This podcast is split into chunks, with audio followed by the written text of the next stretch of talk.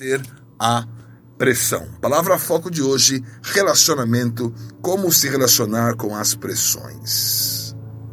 Então, o que acontece na sua vida? Vamos pegar o exemplo de Moisés.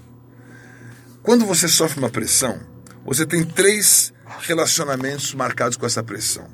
O primeiro delas, dele, sentir-se cobrado. Há um desafio. Ai meu Deus, o que vai ser da minha vida?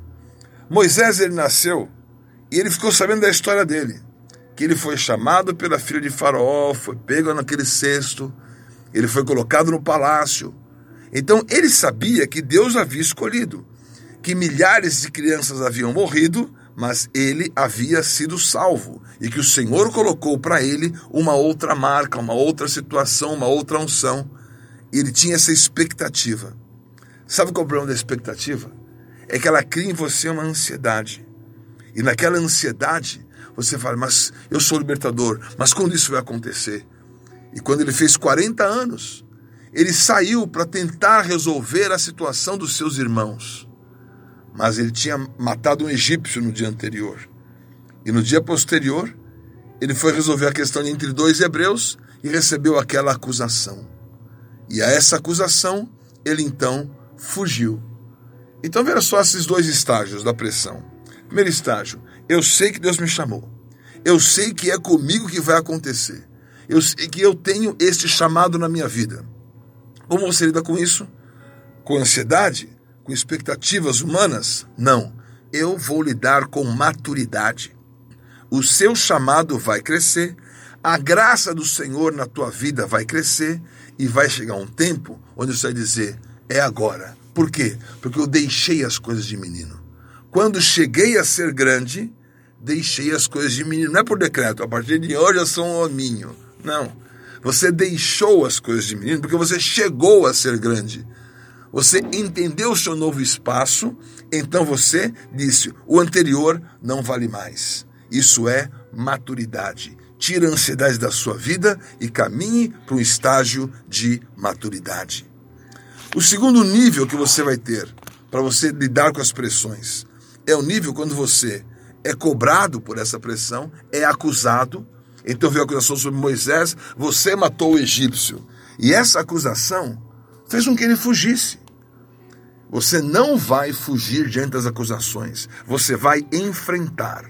Primeiro nível, maturidade. Segundo nível, coragem. Tenha coragem para enfrentar. Quem tem coragem e enfrenta, sabe que o inferno não vai ter poder de acusação sobre a sua vida. Você se relaciona com a pressão, a pressão vem sobre a sua vida, só que você tem coragem.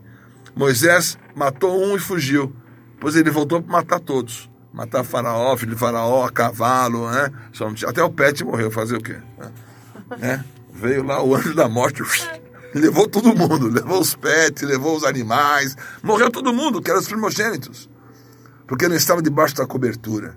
Mas você vai ter coragem de dizer: eu não vou deixar de viver o que Deus me colocou por essa questão da acusação.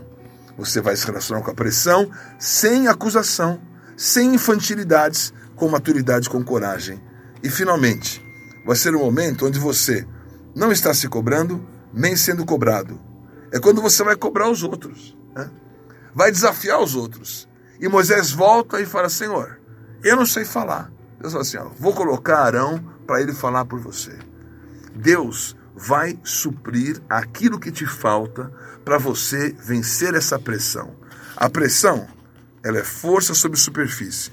Ah, eu estou sem força. Então aumenta a superfície. A pressão vai cair. A palavra Jesus, Yeshua, Yachá, em hebraico é a raiz, listamos isso ontem, ela é justamente a base de um lugar amplo. Jesus é o livramento, significa sair do sufoco. Você vai para um lugar amplo.